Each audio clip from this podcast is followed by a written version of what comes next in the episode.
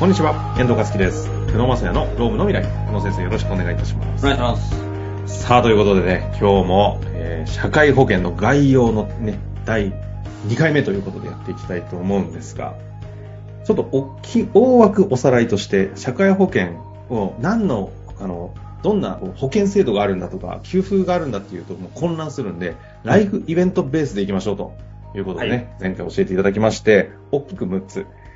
失業、そして出産育児。で、3つ目に介護、4つ目で、怪我。ただ怪我の時は仕事都合の、仕事の中なのか、プライベートなのか。そして亡くなった時も仕事の中なのか、プライベートなのか。そして老後の年金というね、6つのライフイベントに対してこういろいろな保険が使えるんですよという話があった中で前回は失業と出産育児をね、やらせていただいて、出産育児はもう頭混乱でもうパニックりましたけども、しっかりと整理を教えていただきましたんでね、終わりました。ということで今日は介護からいきたいなと思います。お願いします。よろしくお願いいたします。はい。最近あの、介護やっぱり増えてきましたよね。親の介護で会社休みたいとかですね。長くね、自分伸びてるからね、そうなりますもんね。そうですね。まあ必ずね、あの、会社も対応しなきゃいけないところかなと思うんですけど、うん。で、今あの、給付でいくと実は介護まだまだあの国の制度弱いなと思うんですけど、まずあの、介護休業っていうのが取れるんですね。はいはい。これは法律で決まってまして、介護、介護休業であの、家族一人当たりですね。まあ、通算大体3 93日間。通算93日。はい。93ってなんかすごいわかります。多分 31×3 っていう意味になると思うんですけど。あ、なるほど。はい。年、1年に93日取れるっていう受け止めですか？あの、そうですね。あの、家族一人当たりっていうイメージなので、対象家族一人家族、対象家族に対してってことですね。はい。でこの時に一応育児、あ、ごめんなさい、介護休業給付っていうのが、これ雇用保険から出るんです。うんうんうん。で、介護休業給付は、まあ、賃金日額の67%給付されます。ほうほうほう。67%。はいね、なんかどこかで聞いたことある180日以降の賃金月額の育児の67%の数字と同じなんですね。はい、そう、前回のやつは生きてますね。はい。ただね、ちょっと違うところがあって、はいあの、育児は、育児で休んでる間って、社会保険免除だと。社会保険免除で、本人も負担しなきゃ、した負担しなくていいし、まあ、免除で会社も負担しなくていいんですね。両方なんですね。会社負担分両方ありますけど、個人も会社も負担なしなの。そう、そうなんです。だから育児に関しては、あの、そういったところがああるんですけど、はいはいはい。介護はね、そこないんですよ。うーん社会保険の免除まではないので、休んでる間の社会保険の負担に関しては、会社もしなきゃいけないし、それから、あの、個人もちゃんと負担しなきゃいけない。なるほどなるほど。で、給与がゼロになる。あの、給与は基本的に払いませんので、休んでる間は、休業中は。なので、雇用保険の方から、あの介護休業給付金っていうのを申請するというようなところです。なるほどですね。で、これが93日が通算であると。そうですね。で、ちょっと補足で、まあ、介護弱いよねって話したんですけど、あの、介護休暇っていうのもこれ今定めなきゃいけなくて、うんうん。介護休暇で年間最大5日取得可能っていうところがあるんですね。介護休暇っていう。年間5日。結構少ないですね。そうで、まあ、介、あの、介護の対象者が2人以上の場合は、まあ、年間10日間。うんうん。でただ介護休暇もね、なかなか、あの、原則これ給与払わなくていいっていうルールになってるんですよ。へえ。無給。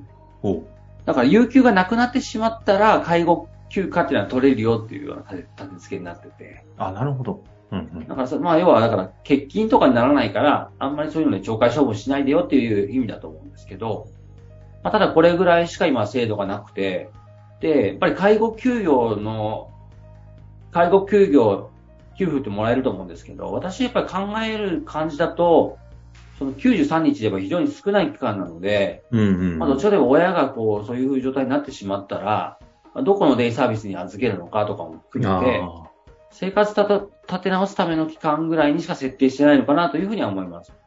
自分たちで介護をするための休みというよりも、その、設計する時間としてどうにか3か3ヶ月ぐらいか。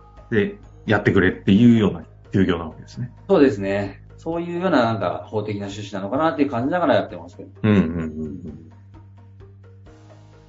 介護逆にこのぐらいなんですか？そうなんですよ。介護はだから結構、あもちろんその介護される方はですね、その、例えば介護保険っていうのは使えるので、まあ、市の認定受けてとかってところですね、うんうんいろんな、ありままあ、あの、介護特急に応じて、はい。あの、こう、認定受けていくんですけど、まあ、こと働く側からすると、やっぱりどちらかといえば、自分が介護っていうよりは、介護するっていう観点なので、うん。介護することによって、まあ、仕事が厳しくなると、本当にこの程度っていう感じですね。こんなもんなんですね。あの、やる側の方の介護の保険っていうのは。そうなんですよ。だただこれからね、介護ってすごい大きな問題になってくると思うんで。いや、そうですよね。これちなみになんですけど、実際にじゃあ会社としては、あの、このぐらいの手当が、保険が担保されてるってことだと思うんですけど、今おっしゃってくださった通り、いざやろうとすると、介護の対象者に対して介護保険って結構いろいろあるじゃないですか、等級として、そっちの方を相談したい場合って、どこに行くんですか、皆さん。あでも、やっぱりその、地域にケアマネってよく聞いたことあるんですはいはいありますケアマネージャーさんに相談するのが一般的ですね。そうか、じゃあ、立場としては会社、ああ、じゃあ自分の両親とか、例えば介護しなきゃいけなくなった、で、介護、保険使い、介護使えるので、え会社としては93日間ぐらい休めるっていう間に、今度は自分たちでその時間使って、ケアマネさんとかに連絡して、いろいろ設計していくっていうのが動きになってくるわけですね。そうですね。そのあたりは結構病院と連携してるので、うんうんまあ、その介護に至るまでに、その病院の先生が介護認定を受けた方がいいよとかですね。あと、ケアマネージャー知ってますって言って知らなければ紹介してくれたりとかするので、そこの連携は割と今できてるかなと思いますけど、なるほど。やっぱり仕事休まないとなかなか、その、例えばね、た単に昼間に預けて終わりじゃないじゃないですか。家に帰ってきた後に、例えば手すりつけて工事しなきゃいけないとか、家をバリアフリーにしなきゃいけないとかですね。まあそういうのの建築会社との打ち合わせとかで、いろいろそういうのがあるとですね。いや、確かにそうですよね。かかりつけの医者どこにするか選んでとかいろいろありますもんね。そうですね。で、場合によってはもう転居が行ったりだとかですね。はいそういうのもあって、まあ結構、やっぱり最近本当にご相談増えてるかなとは思いますね。ちなみに少しだけ踏み込む意味で、どういう類の相談が多い印象ですか？あやっぱりね、その、介護で離職っていうのは結構多くって、あ、そうですか。やっぱりね。戻んなきゃいけないとかってこと？そう、戻らなきゃいけないとか、あと、まあ、例えば正社員はもう厳しいとか、ああとやっぱり、そういう意味の労働時間下げていく必要があるかなと思うんですけれど、うんうんうん。今の働き方では、今の、うち私は働けませんって言われちゃったとか。なるほどね。いや、フルタイムで働ききれない、介護の時間も取んなきゃいけないみたいなことがあったり、究極言うともう辞めるしかないみたいな人も増えてるってことですか？そうですね。まあ残業ができなくなりましたとか、まあちょっとその週40時間無理なので短時間正社員制度とか、まあ勤務形態を正社員からパートに変えてもらえませんかとかですね。あとはこのあたりって、社会問題としての介護をちゃんと把握して学んだり知っていかないと、保険どうとかっていう話だけの話じゃないですね。はい。だから会社の許容度というか、うん経験値も結構、ね、左右されるかなと思いますけどね。いやー、ですよね。うん。いや、このあたりはね、ちょっとまたいろんな切り口で踏み込んでいかなきゃいけないかもしれないなとは思うんですけれども、ちょっと今回はね、社会保険の概要っていうところでちょっと留めるということでいきたいと思いますけど、そうなると次、怪我ですか？そうですね。あの、プライベートの怪我の方が、まあ、労災の多分怪我若干この前少しだけ触れたと思うんですけど、プライベートの怪我の方は、もう割といっぱいありましてですね。え、そうなんですか？まあ、例えば、あの、ボード行って骨折りましたみたいなところとかの怪我もあれば、まあ、怪我っていうか病気もありますよね。例えば、内臓疾患でちょっと入院しなきゃいけませんとか、ええええで、まあ、その時使えるのが傷病手当金っていう給付ですね。傷病手当金ですね。はい。傷病って言葉はね、なんか社会保険に触れると出てくるんですけど、これな、何なんですか？これは、まあ、まあ、あの、まあ、怪我病気のことを傷病っていうことですね。この間、傷病手当金って会社の時には出ないんですよね。あれはね、あの、かあの、労災の時は、まあ、療養保障給付とか、名前が違うってことなんですね。そう、療養給付とか、そうかそうかまたね、療養保障とかもね、保障ってつくと労災で、保障がつかないと、通勤災害とかいろいろあるんですけど、あ、もう、えパニックり出しますよ、これ。そうですね。ちょっとやめてくださいね。なんか補助金と助成金が厚労省違いか、あの、どっちかみたいな話となんか近しいですけど。そうですね。今日はちょっと今一旦プライベートが傷病手当金というのが出ますというところですけども。で、あとは、はいまあ、例えばちょっと具体的に、例えば、病、あの、まあ、ボード行って骨折りましたと。うん。うんで、仕事行きませんってなると、まあ会社としては多分、まあ、有給先行みたいな感じで、有給初め使うケースが多いかなと。はいはい、そうですよね。まだね、そしたら、まあ、10日間しか有給ないと。はい。10日間休みましたって言ったらですね、まあ、その後やっぱり会社休め、休まなきゃいけなくなるので、うんうんうん。そうするとずっと欠勤続けばですね、会社としては何かしら、ああいう、まあ懲戒処分の対象になってくるので、うん。その会社さんがあの、休職制度という、ありますね、給食制度。はい。休職制度30日とか60日とか、まあ今大体言っても30日短すぎるっていうような言われてるので、まあ60日ぐらい取れるところが多いんじゃないかなと思うんですけど、ええええ給食の申し込みというか、あの、申し込みというか申し出をするとですね、まあ会社から給食命令みたいなのが出てですね、一応オフィシャルに休めるようになると。その時に、まあその医師の診断書とかもいるんですけど、傷病手当金っていうのが出ます。はい。それが給与の大体6、まあ、あの、まあ、標準報酬軸に計算するんですけど、社会保険から、健康保険ですね。健康保険から給与のまあ3分の2ぐらい出るよって話です。あ、これは健康保険なんですね。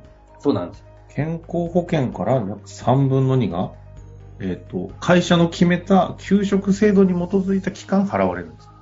あ、ここはね、また複雑なんですけど、まあ、はい国からお金が出るんですけど、最、最大、最長1年半まで出るんですよ。ほうほうほうほう。そんな出るんですね。そう。でも、会社の給付と休める期間が一致しない、あの、なるほど。そう。そう、健康保険の給付は、例えば1年半もらえるんだけど、会社1年半休んでいいっていうとこないじゃないですか。ですあんまりね。で、お給料の、もちろんその、社会保険の負担はずっとしなきゃいけないし、会社も。で、やっぱりその新しい人材も入れなきゃいけないしってことなんで、うん。だから給付は1年半あれども、会社は1年半休めないんで、あで、またちょっと複雑なんですけど、はい仮に、あの、健康保険厚生年金入ってる期間が、あ。はい。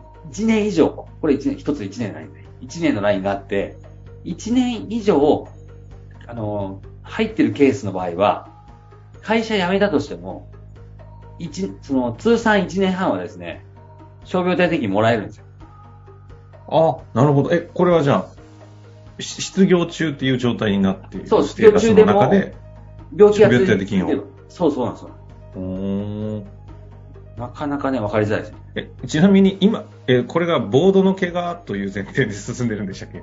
だとして、これもし仮に、えっ、と、会社を辞めることになって失業中になったとするじゃないですか。これって会社都合なんですか？自己都合なんですか？これはですね、あの、自己都合に決まってるか？あれ違うんやですか？えっと、休職期間満了なので、はい。就業規則に基づく、まあ、退職みたいな扱いになって、一般的にはこれ、あの、もう自己都合扱い。あ、自己都合扱いなんですね。じゃあその場合ってそうすると自己都合扱いでの2ヶ月間後に出てくる失業保険とい合わせてけん、あれですか？傷病手当金ももらえるんですか？あの、そう、給食がまあ自己都合がまだいろんな議論があるので、これどっかで話しますけど、で、もう一個言うとですね、あの、これね、失業手当っていうのは、基本的に働けないと出ないんですよ。で、働けないと失業の申し込みはできないんですよ。失業っていうのは、働けるのに働いてない状態なんで、だから、傷病手当は話がね、そこか、そっか。そう、傷病手当は働けないっていう状態なので、なるほど。だからあ。の、一緒にはもらえないです。納得でございます。納得でございます。そうすると、じゃあ、えっと、戻り、戻りまして。はい。で会社の給食制度の期間と、その傷病手当金マックス1年半っていうのは3分の2保証されているけれども、一致することが実際ないと。はい、そうですね。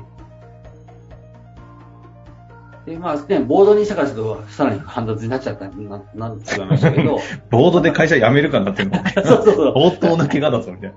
だからやっぱ内臓系の疾患とかに、あの、ね、なると、やっぱりそういう結構長期離脱ってことがあり得るので、まあその場合には、あの、まあ割と、いろいろありますよね。で、まあ例えば、内臓系の疾患とかだと、ああいう、まあ、日本高額療養費という制度がありまして、はい、はい。高額療養。はい、高額療養費とかっていうのを使うと、その保険料がかなり安くなるというか、あの、なんか1ヶ月のですね、あの治療費っていうのが安くなったりという制度があったりだとか、あとはああいう糖尿病みたいなですね、結構その重篤で、かつ定期的にお金がかかるものに関しては、あの、まあ、所得にもよるんですけど、もう1ヶ月定額で1万円だけ、うんうん、あの、負担してくれればいいよみたいな、そういうような、あの、健康保険の、なんかかなりこう親切な付帯する制度っていうのはついてます。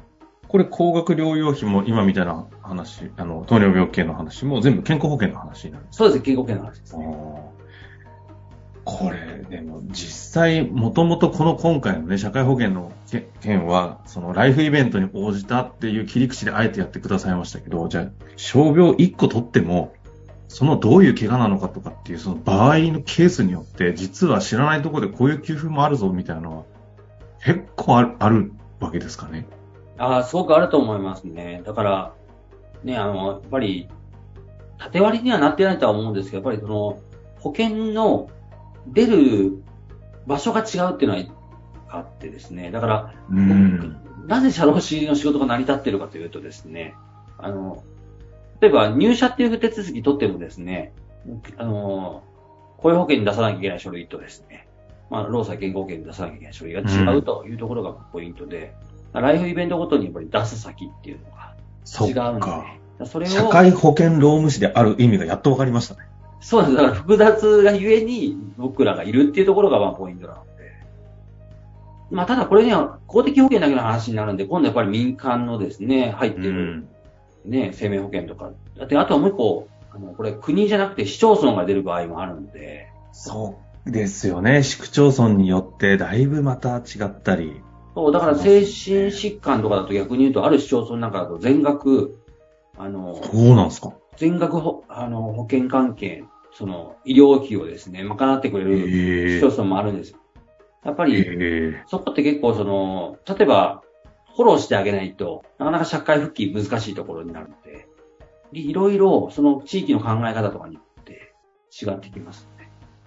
そうなんですね。ちょっとその辺の細かいところの話をね、していったら、もうニッチの社会保険の話とかめちゃくちゃある意味面白そうな気もしますけど、今回はね、概要に留めたいということで、このあたりなんですが、あともう一つライフイベント、なくなるというケースもあったんですけども、こちらの方やると、もう場合のケース分けが凄まじくて、それによって、あの、一概に言えないというのもあるので、このあたりに関しては、あの、質問いただいたりしたら、また改めて答えるであったり、ちょっとその都度都度行きたいと思いますので、大きく社会保険っていうのは改めて失業、そしてね、二つ目の出産、育児、介護、怪我なくなって、あと年金、老後の年金というところで、いろんな横断的に社会保険がこう活用できるんだぞということをね、ちょっと理解していただけたらなと思っていますので、今日はこの辺りで終わりたいと思います。で、次回はですね、今ポロッとおっしゃってくださいました。